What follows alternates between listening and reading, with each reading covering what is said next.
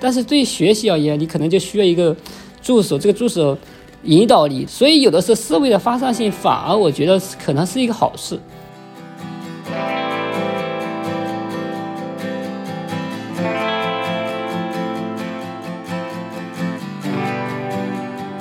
欢迎收听由科技慢慢拍和 AIGC 开放社区联合出品的播客节目。呃，AIGC 开放社区呢，在二零二三年的十一月初，在苏州啊举办了一场呃开发者大会啊。当天呢，也有很多的这个朋友啊，这种开发创业者啊来这个参加比赛。然后有些作品呢，也在过程中脱颖而出。呃，我们后续为了更好的整个宣传这样的作品呢，所以我们呃也特地邀请了一些主创的这个团队和创业者。然后来做播客节目，啊，那我们把这个播客呢叫做 AI 新势力，啊，今天我们请到的是当时在高校组获奖的一个作品，啊，他的负责人叫做陈小阳博士。那我们先请陈小阳跟各位听友打个招呼，然后做一个简单的自我介绍，好吧？啊哈喽，大家好，啊，我是现在是同济大学数学科学学院陈小阳，呃，然后然后是一个学院的一个研究员。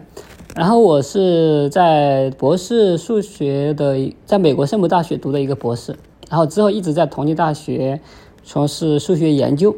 然后目前我们团队呢，主要是在开发一个基于大模型的一个人机交互的一个数学的学习与研究平台。那基本上就是咱们所有的团队的成员就来自于同济大学。对的，嗯，是的。大概这个团队的规模是一个多大的一个规模？嗯，目前大概有十六人左右，啊，十六个人啊，那其实规模还不小。那这个是什么时候开始？你开始准备做这件事情？当时的动机大概是一个什么情况？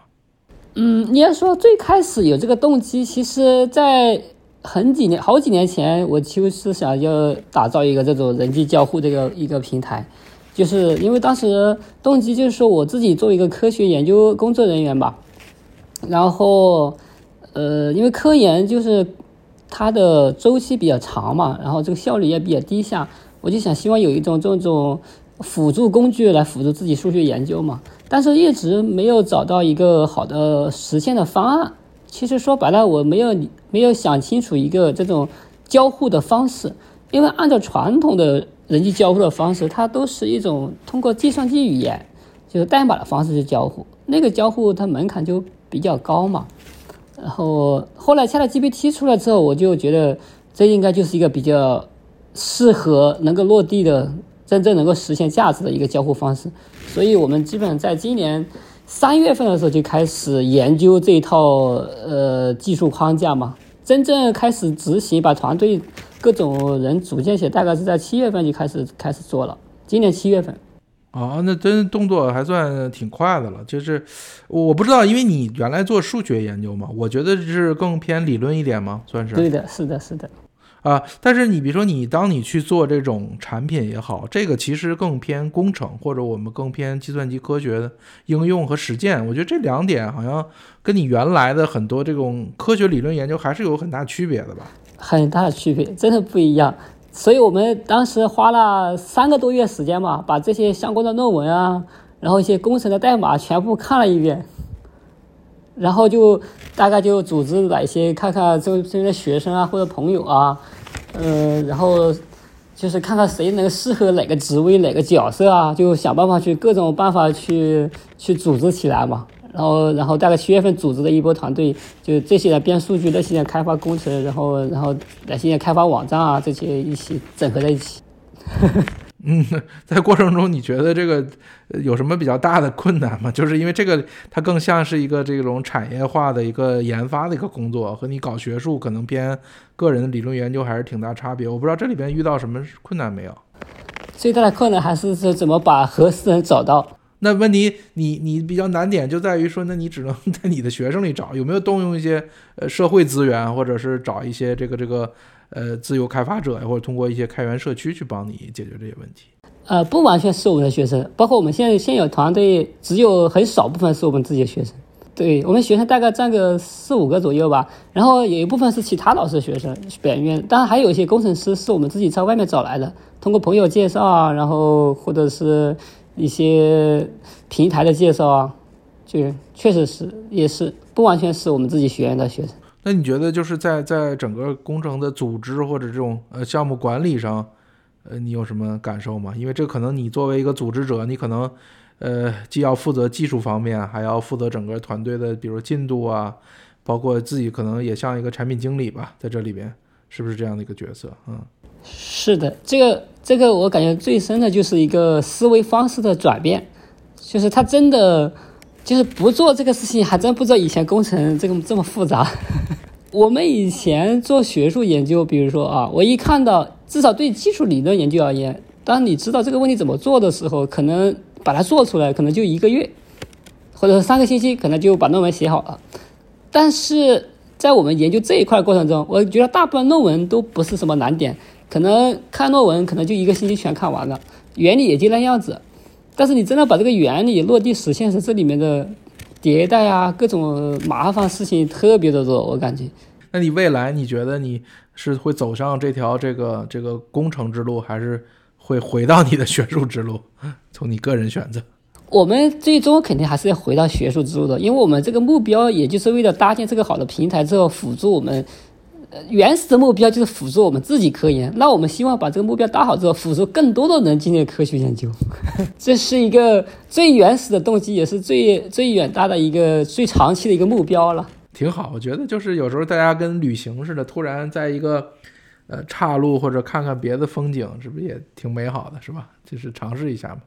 对吧？我觉得你看你现在还做一些是不是呃商务上的一些推广，相当于还要呃商务上这个我们也确实也考虑，因为我们这个不仅仅打算作为一个研究的平台，可能作为一个辅助学生啊，像大学生的一个数学学习或者数学相关学科的一些学习的一个工具吧。这个可能是我们打算在商业化的落地的一些简单的尝试吧。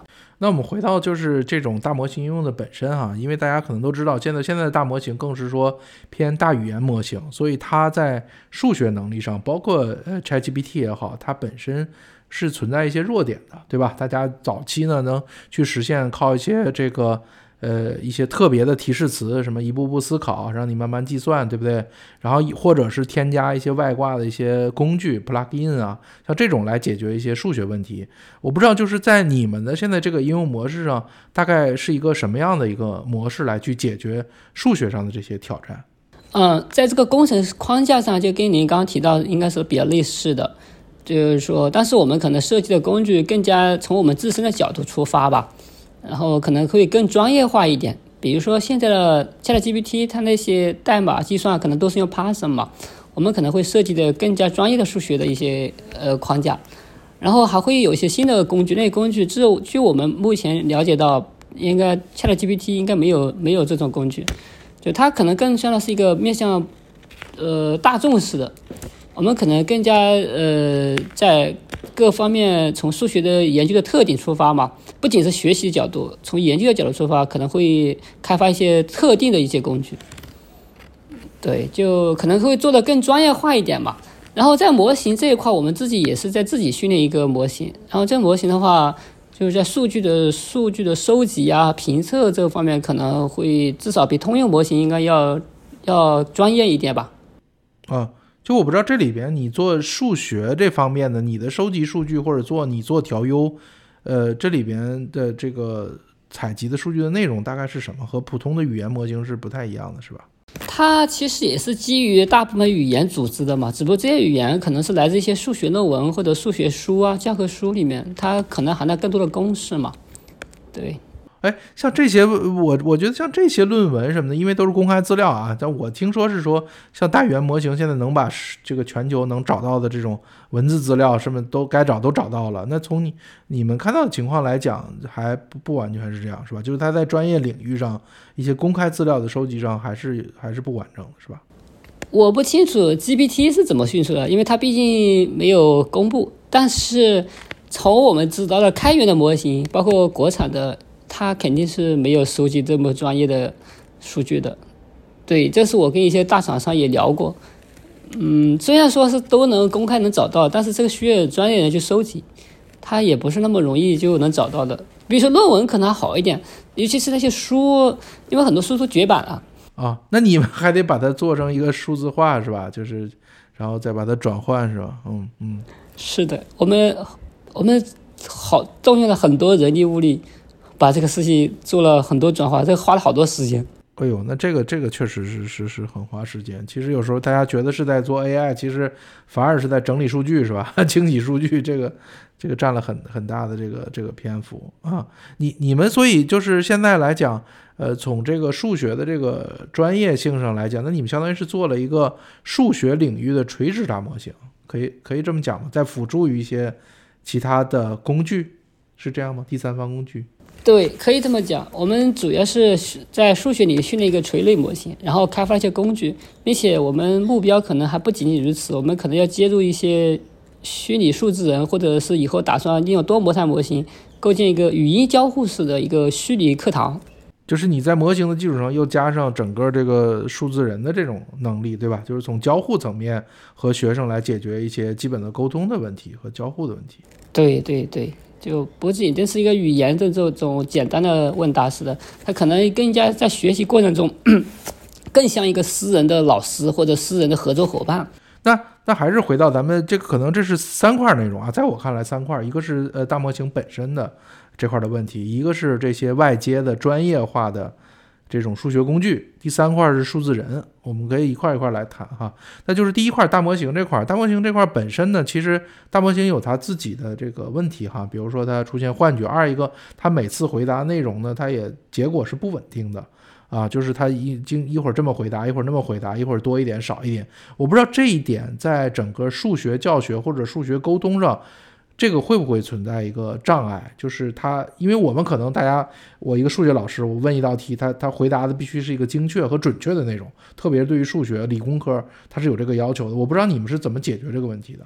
呃，这个看我们这个问题怎么去定位的。如果说你要真的是当做一个工具在课堂上使用，这是的。但如果你只是作为一个，比如说一个助手的话，这个问题可能尤其对学大学生来说，可能没有那么不是一个严肃的问题。因为他可能需要的，他就是一个思路的解答，他他不一定需要一个非常精准的告诉他答案，因为答案大很多时候在学习的时候，他知道这个答案，但是他不知道怎么做出来的，他理解不了，所以你需要告诉他这个东西大概是怎么做的，给那个启发，他就 OK 了。这是我目前我跟绝大部分学生反馈过，他们就需要这么个东西，所以说那个问题的是不是精准的答案，反而不是那么重要。也就是说，其实现在用在这块儿是用一些辅助教学，就是我可能大概内容我会了啊，对吧？但是我可能做某些题，我可能没什么思路，你帮我解答一下，是不是？对对，嗯嗯。那在这个呃思路的这种形成上。呃，会不会也有这个问题啊？因为咱们学数学，我这题可以用这种方式做，也可以用那种方式做。我不知道，因为我没有尝试啊。就是说，它会不会也会出现说不同的解答？它也会拓展一些学生思路，还是说它每次基本上就是一个一个一个套路的在回答问题？如果你问一问题方式不一样的话，那确实是是有可能思路不太一样。但是，我想对学生而言，他其实有时候提供不一样的思路，反而不是个坏事。因为对数学研究或科学研究来说，一个套一个僵化的模式，它反而反而对学生学习没有帮助。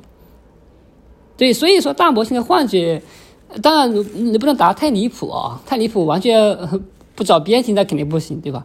但是有的时候，它这个幻觉对科学研究来说未必是个坏事，或者说对数学学习的，它因为它本来就需要你让你去发散思维嘛，让你尽可能去，就像你人思考数学一样，但也可能一开始。没有找这个正确的答案，慢慢的去调整嘛，对吧？这这个跟其他的场景，比如说法律、医疗还不一样。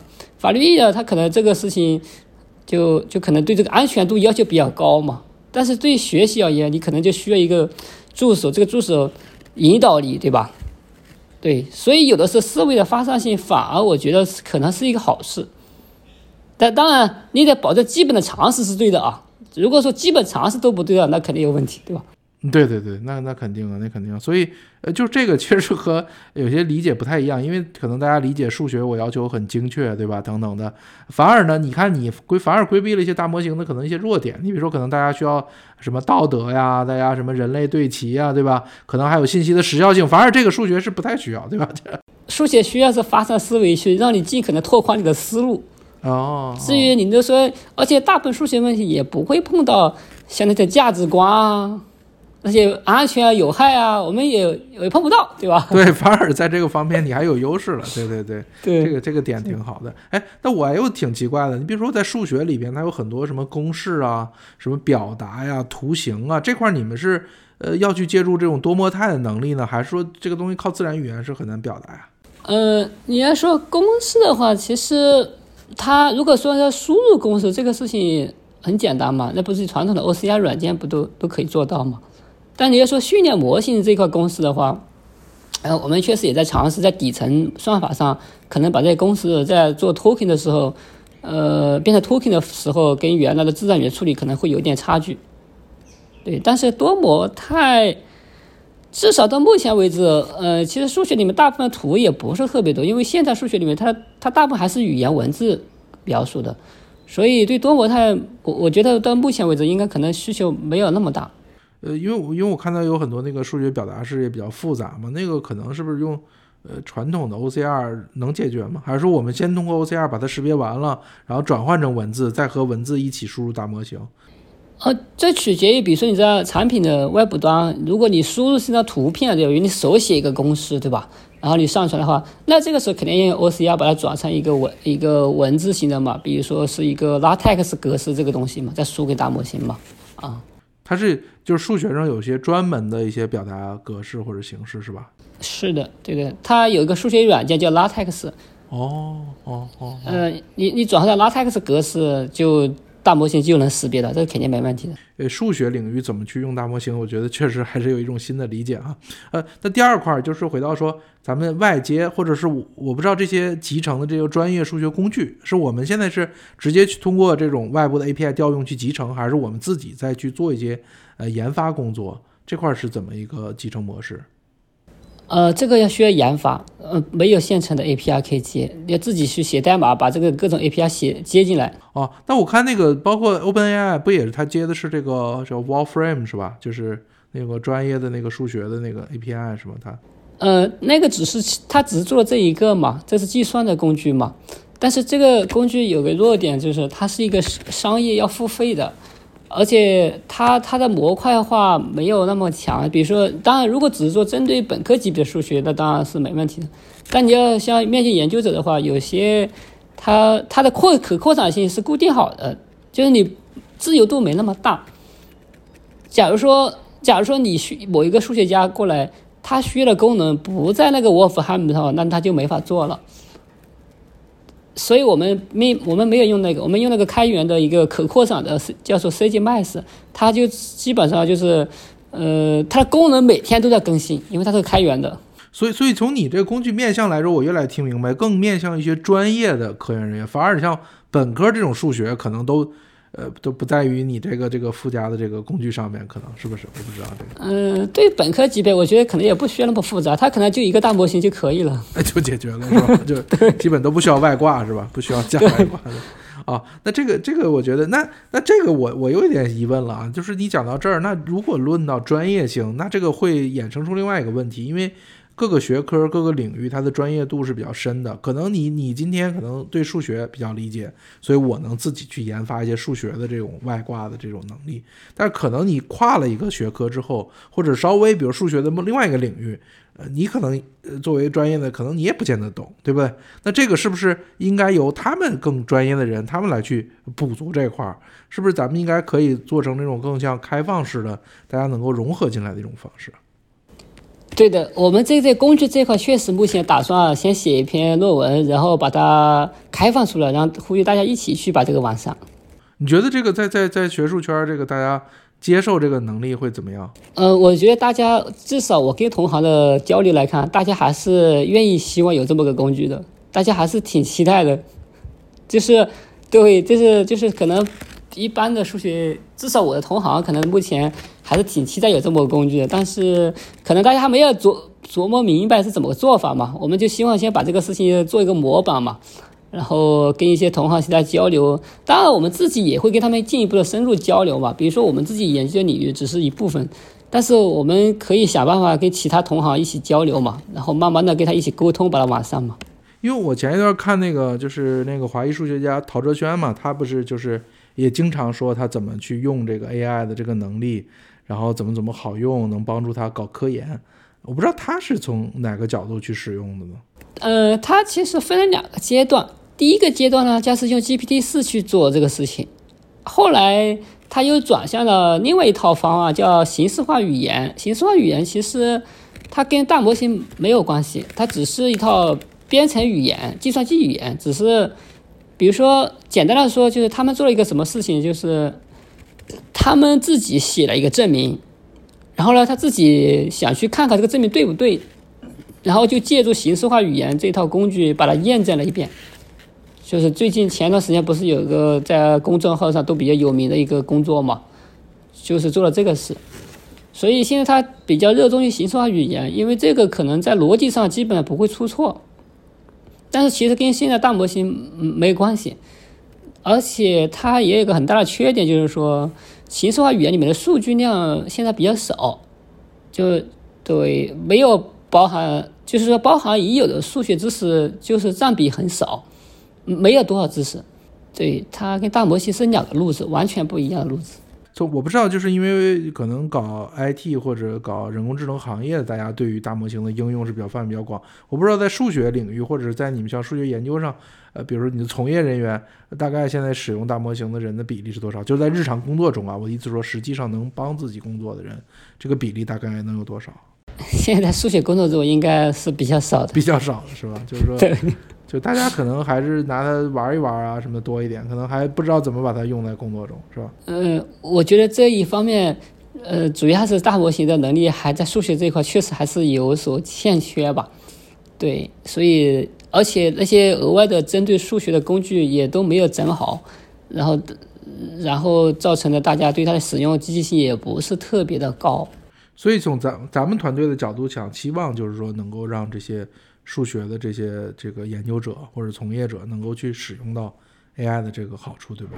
对，我们就希望把一个框架做好，然后我们通过我们自己的实践的经验，然后来给大家影响，慢慢的影响大家嘛。并且我们可能在明年应该会组织一个比较在中国国内会举办一个比较大型的会议。嗯，其实怎么说呢？我觉得就是作为传统数学研究工作者而言，他其大部分。老师或者是研究生，其实对怎么样使用 deep learning 这套技术也不是很熟悉。对，就是说让他自己去下载一个模型，或者去运行这个算法，这个事情可能是比较困难的。但我们希望就是说，把这些工具都搭建好之后，通过大模型结合起来，这样子大部分数学工作者他不需要理解爬套器，也不需要理解什么叫深度学习。它就能够通过自然语言就能使用这个事情。如果能做到这一点的话，我相信大家使用这一套框架，包括大模型也好，它的积极性肯定会迅速的增加，就它使用门槛会降下去。对对对对，就是说大家以为可能数学家都是比较这个什么都会啊，但是可能到这个领域上也不见得很灵，对吧？就是大家还是隔行如隔山嘛，对吧？嗯，我不能说大家不会，因为大家不是很 care 这个事，因为呃，数学家。至少我至少从我个人的经验来说，数学家不太喜欢代码。哦，不太喜欢代码。对啊啊，这个相当于是数学家站在鄙视链的最高头，会鄙视这些搞 IT 的开发。这开玩笑啊，也也不能说鄙视，这大大家不喜欢写代码。所以说，如果说你能把那些代码算法封装好，直接通过大模型交互的话。那可能大家能接受，但如果说让他自己去折腾买台机器，然后去弄，大部分人对可能就不愿意这么干。那那你现在是不是相当于同济大学跟你们的计算机的呃行业的人还要争夺计算资源？你比如他们需要这个 GPU 搞训练，你可能你这边也需要。呃，这个取决于要不要做预训练了。如果要做预训练的话，那可能是；但是如果不做预训练，我们自己这个问题倒也很容易解决。所以你只搞推推理这部分会简单一点，对吧？资源对，那那个我们自己实验室也有。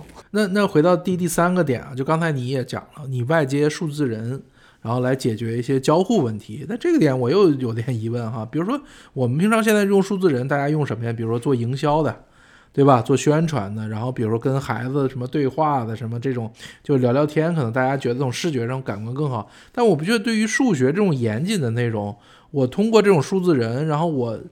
这个是好的方式吗？或者是你们沟通的那个内容，我通过数字人，我这个东西怎么被记录下来？我可能更希望说，我通过一个问他之后，我这有一个存档，我大概回来能看。但这种数字人这种方式是一个好的方式吗？呃，这个呃可能确实值得探讨。就它记录下来是跟原来文字记录是一样，数字人只是一个相对而言，就是在呃，比如说你原来 ChatGPT 的接现在交互是通过文字，对吧？当然最近它也开了语音交互嘛。那我们接数字呢只是说在这个回答问题上增加一些形象性嘛，它并没有，它其实只是作为一个工具组合起来，其他那个模块该怎么样还是怎么样。所以就这一点上，你没有特别纠结，或者这一点，或者对你来说，只是一个附加价值，对吧？并不是一个核心的什么。对，附加价值就可能就感受到，喜就是这个体验稍微不太一样吧。因为比如说对学生而言，他他可能就喜欢这种，因为现在我们这个商业角度来看，面向的主要是年轻人嘛，大学生嘛，他可能就喜欢这种酷炫的东西，然后让他在学习的过程中，因为数学本来就比较枯燥嘛。那那他通过这种学习的方式的时候，会有感受到一些不一定在课堂上不一样的体验，可能也是让他在学习中感到数学学习一个快乐嘛。这是我的一个主要想法。主要看他平常看看老师看教授太烦了，这个想看看假人。对他还可以根据自己的喜好去选这个数字的形象，让它着装啊、颜色呀，对不对？啊，对对，像玩游戏嘛，对吧？这个对对对，这个这个，反正这个想法我觉得也挺好的啊。哎，我我刚才也看了一下咱们的网站啊，因为咱们上写的也大模型，上面有这个符号回归、符号计算、构造反例、自动证明。我不知道，因为我可能不是搞数学专业，我不知道这个能不能通俗的给大家讲一下，这个是你在解决什么样的问题吗？符号回归就是呃，简单的说就是你通过一些乱七八糟数据，对吧？然后就发现一个数学规律，比如说一个数学方程式。呃，比如简单一点，就比如说，假如说大家都知道牛顿对吧，发现了万有引力定律对吧？他就通过一些一些很多天文观测数据，然后就总结出这个规律。那符号回归就是说，你训练一套算法来代替牛顿自己去发现这个万有引力定律啊。那这个方法在用在你的这个应用是什么意思？是说我把一些呃现象或者数学的一些结果，我我给到大模型，然后它就给我找一个规律吗？是什么？这个其实跟大模型没有关系，就是它只是一个单独的算法，你可以通过大模型去调用这个算法。对，它只是一个机器学习算法。这个算法，呃，就数学中有一些特殊的问题啊，它有很多数据，然后你把这些数据上传到对吧这个算法里面去，然后这个算法就执行，执行完之后，然后通过这个数据去去找出一个数学规律来。那那符号计算呢？符号计算它就是做计算的嘛，就刚刚我们刚开始提到的那些解决那些复杂的计算问题的嘛。嗯，还有构造反例。构造反例就是，呃，比如说有个问题，对吧？那你不知道它对不对？如果你认为它不对，那你就举个反例嘛，就这个意思。这都是一些特定的机器学习算法，就是可以认为是一些特殊的插件，对吧？一些工具把它整合起来，然后变成一个跟大模型交互的，就大模型提供一个交互方式嘛。然后你去调用这些工具，然后再反馈，把人的反馈告诉他，对吧？这样子就就相当于大家不需要懂深度学习也能用它，就这是我们的一个一个总体的思路嘛。因为从我们个身自身的经验来看，我们同行其实还是不喜欢自己去调代码、去运行算法，然后然后大模型刚好提供了这么个交互方式嘛。当然，大模型它本身也是有知识能力的，它并不是没有知识能力，它本身也存储了人类所有的知识嘛，它还是自己本身也能生成一些有价值的东西。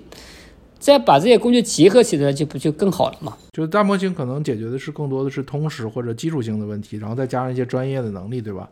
这个来来解决。哎，我不知道在你的呃看法中，就是现在大模型，我不知道你应该也用过 GPT 四或者什么的，你觉得现在它的能力在从数学专业上来讲？它大概相当于一个什么样的一个水平？呃，据我们使用过的经验来看，我我觉得它在大学本科一年级或二年级数学，我问他的问题，至少像习题解答这些，看上去挺靠谱的。对，包括他的证明解答过程也基本上都是对的。哦，啊，就已经达到大学一二年级的水平了啊！我问，至少从我个人经验啊，我是实际使用啊。那不是说是刷题刷榜，啊我我，但是你要是说再更深刻的一点呢，他就只能回答知识，然后再问一些比较复杂的推理或者证明，那就不会了。对，你们有没有把你们的一些日常的，比如考题也给他做做，然后看他得多少分吗？啊，那个没有，对我们是根据自己的，比如说这道题不会了，然后问一下，然后再讲的题测试一下，并不是做那种刷榜式的那种。对，对对对对，反正这个我觉得有时候个人感受也也是很关键的，就是经常现在不是有这种，呃，这种排行榜嘛，什么大模型排行榜，他们说经常说，哎，说你这排行榜啊，说你要说你出一道考题，说 GPT 四如果不排在第一，说明你这考题有问题。就大家说，其实就是直观感受，其实能告诉说，GPT 本身在很多通识能力上已经是很强了，对吧？就是就是现在，因为有很多大模型，它为了商业推广呢，它也做一些打榜的一些工作嘛。你只要有题库，它就能刷题嘛。啊，那反正不管怎么样，就是我觉得，就是说你你在整个在数学领域上，呃，做一些这些就是代码或者基础层的一些工作，帮助更多的数学专业研究的人能够解决他们一些比较。一些痛苦，对吧？或者是一些日常中的工作中的便利性提高一些。你你们在用不同的大模型或者这种开源，包括 Llama 2啊，或者这种这种你们或者调 OpenAI 的这种呃这个 API，你觉得差别大吗？我我觉得差别好大。GPT 四毫无疑问是最强的，然后 Llama 我没有试过个七百亿的，因为那个参数实在太大了。其他的呃。那个两百亿左右的、七十亿的或者是一百多亿的，我基本上都包括那些号称专门运算数学的，我都测过。对我，我觉得差距还是蛮大的。那这个对你的，比如说咱们做应用的人来说，就会带来另外一个问题：那我怎么去选择这些模型？现在什么百模大战、千模大战，对我来说，我根本就不知道选哪个，对不对？这个这个问题你们怎么解决啊？嗯，对于我们来说，我们也没有太多的选择吧，因为我们是开向开发面向中国大学生的，所以我们第一必须要选一个中国国产的，这个是毫无疑问的。就是国外的，你不管做的再好，那我们也不能用。对，第一是要选个国产，那国产的，然后我们又希望呢，据我的呃测试来看，其实国产的差距可能没那么大，选哪个可能。都都不是那么重要，重要的是就是说，在这个以后的迭代过程中，我们能不能够参与进去，能够一起去把它的迭代上去，这个可能是一个比较重要的事情。如果说某某大厂开发了一个模型，但是在后续迭代中，你也不知道它以前是怎么做出来的，那你这个事情可能就就可能就比较麻烦，因为你在下有 SFT 阶段的时候，其实它的它的提升可能没有那么显著。我觉得模型的能力更多的还是在基础模型这一块就做出来了，主主要是调用它的能力，所以在后续迭代过程中，最好是，假如说你这个场景真的是非常重要的话，然后又需要强又需要很强的能力的话，那可能真的是说在底层这一块刚开始就要能想办法建立联系，能够参与进去，就这样我们知道我们怎么样去做提升，不然我们就对吧？那我们就是在下 SFT 的时候，我们就没有方向。对对对对，就是你要参与到这个过程中嘛，对。那这个过程中，你们就是会去选择这些开源的模型，因为开源模型可能从透明度来讲会更透明一点。商用的可能还是大家要搞一些合作的研发模式啊，这种。这个里面你们是怎么选择的？商用的话，嗯，比比如说那些闭源的模型，我觉得我们目前是几个大厂嘛，可能参与底层的训练，这个事情可能会有点难度。对，对，可能会有点难度，毕竟，毕竟，而且我们数学这个场景也也也没有那么大嘛，是不是？他们所看重的领域，这个事情可能沟通起来有点难度。所以就是说，在这个过程中，嗯，可能你更愿意和这种保持这种开放心态的，比如厂商啊，或者开源那种模型进行一个合作，这样的话，可能对双方都有利哈。对对。那我们回到后边这个问题，就是说。呃，因为我看你现在面对的，刚才我们也讲了，是说这种大学生啊，搞数学研究的，呃，你没有考虑，比如说更低龄一点的，比如说呃小学生、中学生啊，像这一类的人群，在数学上的一些诉求，你有没有呃分析过，或者这类人群适不适合未来使用这样的工具呢？呃，你要从技术上来看，我想如果大学生都能做好的话，中小学生那肯定更没问题了。这个是肯定是没问题的，但是目前我们没有没有把这个商业推广重点放在中小学，因为中小学对他可能在商业推广方面会遇到一些困难吧。我们在大学，毕竟我们是依托学学校嘛，这个推广方面，就是在用户的抓取方面可能更有优势，但中小学可能就有点难度了。对，OK，可能中小学的点不一样嘛，他可能要求比如引导性啊、趣味性啊，对吧？他可能是从别的角度，对对对。那那那但是你局限在这个市场、这个用户数啊，或者这个规模，会不会不足以满足你的这种这个产品的增长呢？我不知道。其实这个用户数也挺大的，就是说这个总共的用户数，中呃至少有一一千万一千万以上吧，每一年是吗？对对，也不算少。就学数学的就有一千万人。不用学数，因为我们这个也并不是说只针对数学系学生，那其他的理工科的还有一些文科也也要学数学呀。只要参与学数学的人，可能就是都在可能你这个整个的大的。用户范畴内啊，而且而且数学对绝大部分学生来说，可能对学生大学生来说是一个比较头疼的事情。他们最大的一个头疼的事情，在大一的时候可能就是高等数学。但是，除了极少数专业，比如说哲学啊，甚至有些学校哲学也是要学数学的。对，所以然后考研的话，那更不用说了，对吧？除了极极大部分、极少部分文科生以外。基本上都要考数学，所以不管他们喜不喜欢，考试总归是要考的嘛。对对对对，我觉得就是，但这个你不会担心说这学生本来他就不太会，然后天天借助这工具，回头自己就更不会了。那这个东西怎么去平衡这个东西，或者在使用的角度，呃，怎么去有意义的控制这些内容？呃，从使用角度来看，他们我觉得他们需要这个工具，因为我跟过很多文科生聊过，他说。比如说，他们平时上完课以后，如果有什么数学题要做作业不会的话，那那他就不会了呀，因为找不到人问呀。找老师问，老师都相对来说，大学老师一般比较忙嘛，也不太可能像中小学老师一样天天对吧跟学生互动。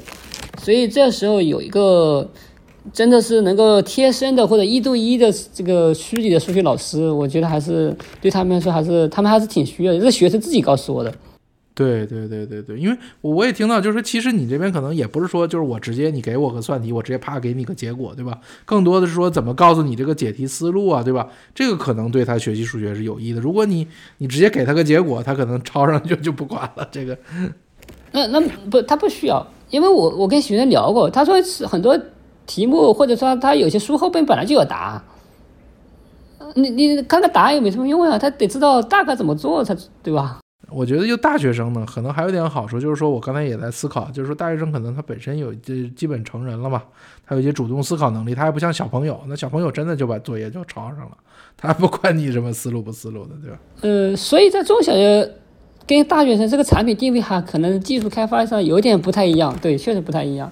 他那边的话，可能准确度可能反而是一个门槛，因为因为中小学他自己没有判别能力嘛，有时候会受误导，对吧？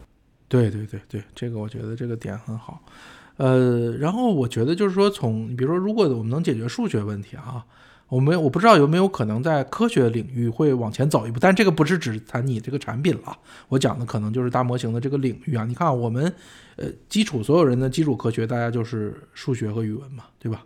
语文其实大模型就首先语言问题先解决这块儿嘛。我觉得，我觉得从目前感觉，我觉得已经解决的很好了啊！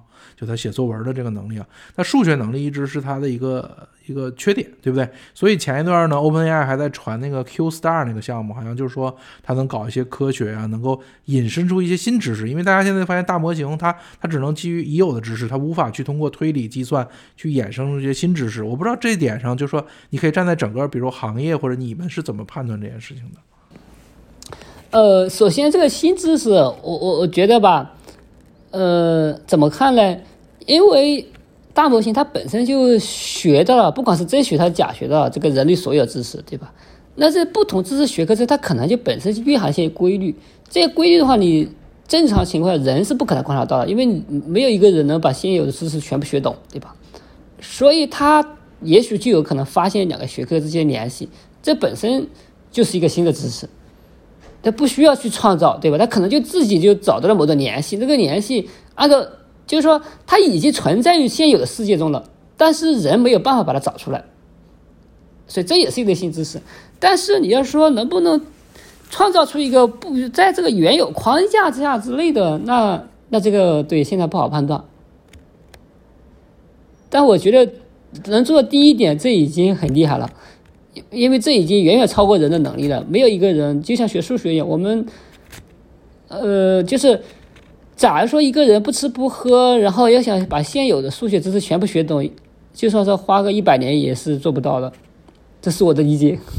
嗯嗯，OK。那你觉得就是从大模型的发展来讲，或者这个进展来讲，你觉得它什么时候能具备类似的这样的能力，能够把这些不相关的知识，其实可能大家也觉得就是产生所谓的推理能力，也就是这个层面嘛，因为它也是在发现这些事物之间的关联关系嘛。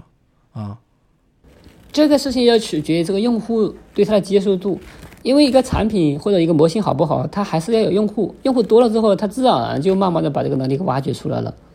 对，如果说没有用户，对吧？如果说尤其是专业用户的参与，没有这些人参与，你就是说你自己给模型训练出来刷个榜，那没有意义。对，对，所以我们就是说，我们的目标也就是做到尽可能的让大家参与进来，然后把这个事情给迭代上去嘛。参与的人越多，那自然而然他就肯定会有人找出这些规律的。啊，对对对对，可能就是说白了，你对你可能对我来说，我也不懂数据。你比如说，你到时候你真的产生什么规律，我我也看不出来，对吧？他我也看不懂，对吧？对吧？对吧？这个还是需要这个专业的人来去去判断这件事情，它本身背后他是做的是对还是不对，是吧？这个可能可能普通知识大家都能判断，是吧？这个这个这个诗写的好不好啊，或者什么的，这个可能不在专业领域不太重要啊。所以我觉得这一点也是是挺重要的。那那回到最后，咱们呃聊聊，就是你们现在这个整个商业模式吧，就是你们怎么赚钱、怎么生存、怎么发展的问题，或者说哪怕说你们是学校搞科研，这个对你来说不重要。我不知道这块你们是什么一个情况啊？呃，商业模式的话，我们可能按照每个人一个月收个八十几块钱吧，八十九块钱吧。嗯。对，然后我们可能首选的一个用目标用户就是，就是一些考研的学生吧，因为他们有这个刚需，有这个需求。之前呢，我们了解到，就是包括从我们学生的经历来看，他们考研的是就会也会报很多班。那班的话，其实他的目标也就是个答疑的工具，也不会上课，没不是线上上课，也不是线上线下上课，他就是加入个微信群，然后你有什么问题，该给你回答。然后那个回答是是一些学生在回答，就是比如说考过研的人在回答，然后一年可能收个两千块钱这种，就这样对比下来，你还是有性价比很高的是吧？对。对呀，我们我们这个他他可以做的及时嘛，他什么时候都可以打，对吧？从从从从这个角度来讲，那你们现在怎么去推广呢？因为你们是跟一些比如考研的培训机构合作，还是说你们自己做一些推广，打一些广告，是一个什么样的一个方式？我我们呃目前打算走两条路径，一条路径先看看跟考研机构能不能一起去推广，另外一个我们可能本身也在学校里面，在各大高校里面去自己推广，毕竟我们本身这些学生啊也都是在大学里面嘛，所以这个自己依靠我们学校去推广这个事情，我想应该还是有有这个信任和背书的。所以想依托就是大学的一些资源，然后来去去推拓展用户，是吧？呃，对，因为我们学校同济大学这个高等数学一直在全国都比较有名嘛，然后这一块，我想我们对在学校里面推广的话，应该应该还是可以的，我觉得这个是可行的。那你们现在从市场上来看到有你们类似的这样的，比如说产品或者是呃应用或者项目吗？多不多？现在这块？呃，可能面向中小学的比较多吧。哦。就我说那问题是吧？就是面向可能稍微低低龄一点，或者是对吧？这个的产品比较多。对，一个这个相对容易一点嘛，嗯，从技术实现角度来容易一点嘛。另外一个可能这个，呃，另外一个可能这个市场可能也确实也大一点，但是它也有个也也从另外角度来看，它其实也有个弱点，它对它可能就是说用户的粘性未必有那么强。因为中小学的学生，他的大部分时间还是在学校跟课堂上，你让他一天能花多长时间能够使用你这个外部端 APP 还是设备也好，这可能也是个问号。但是大学生这个可能就不存在，因为大学生上课的时候，大部分人可能都带着手机，带着电脑，对吧？你不懂的时候顺便随时一问，然后上课的时候肯定在自习室里都是有电脑有手机的。他对这个如果真的是这个产品对他有帮助，他的使用的概率和它的频度会比较高。我觉得从你这样分析，确实这个这个细分市场还真是挺不不太一样的，和我们传统理解的所谓呃数学教育这个还还我理解还不是完全是一回事儿，对吧？这个可能对，所以我看现在有很多什么学英语的，我看也是就逐步的就就出来了，就这种通过 AI 的这些能力，对吧？啊，所以就是说，那下一步你们是在产品或者各方面是希望有什么动作吗？接下来？对我们接下来在未来一到两个月之内，应该会把所有该做的准备工作全部做好，然后明年就开始，可能是一个比较大规模的、声势浩大的宣传吧。就目前可能还没有，好，至少还没有那么大规模的，因为现在其实据跟我们跟同行的沟通来看。呃，目前大模型不管是哪个行业，可能真正离实际的用途上，可能还是有点差距。对 对对对对，我觉得这个就是看这个最底层的基础能力嘛，就是大模型本身的能力对这个制约还是还有关系。而且咱们现在是用国内的这个大模型，可能还是需要一点时间的。是是。还有什么想表达的吗？就是你从你的角度讲，我就觉得就是说，现在这个时代确实属于一个比较变化比较快的时代。然后呢，对于对于每个领域，甚至是即便是看上去很难的科学研究，那也是一个比较，也有可能会产生比较重大的变化。然后从我们个人的经验来看，其实科研人员对这一块的参与度确实没有那么高，因为这里面的话，当然了，也一部分是我们个身本身的问题啊，另一部分就是说这个底层模型确实在能力上还是有点欠缺。但是这个时代的趋势。它不可能因为任何人的想法而改变，它就是会都会到来，只是什么时候，对吧？或早或晚。那我们就是说，希望把这些工作底层的东西先做好，然后呼吁大家一起参与到这一股利用 AI 来推动科学研究或者是教育模式一种转变这些这个浪潮上做一点推进作用吧。对，这是我们的一个愿景。但是这个事情要想成功，肯定还是希望大家一块来参与，包括这个模型的使用啊、评测啊，或者一些反馈，才能够真正的把这个事情做好。对，这是对我要讲的一些最后一个。好，就是非常好，非常好。我觉得这个确实，小杨刚才的总结就是就是。非常到点上哈，就是说对于大模型整个这个市场的这个观察，以及未来这个应用，以及大家这个需要去共同来努力来完成这个事情。非常感谢你今天能接受今天的访谈，好吧？好，谢谢你。嗯，好，那我们再见。啊，好，谢谢。好，再见，拜拜。我最爱去的唱片店，昨天是他的最后一天，曾经让我陶醉的碎片，全都散落。在街边，我最爱去的书店，它也没撑过这个夏天。回忆文字流淌着怀念，可是已没什么好怀念。可是你曾经的那些梦，都已变得模糊看不见。那些为了理想的战斗，也不。过为了钱，可是我最恨的那个人，他始终没死在我面前，还没年轻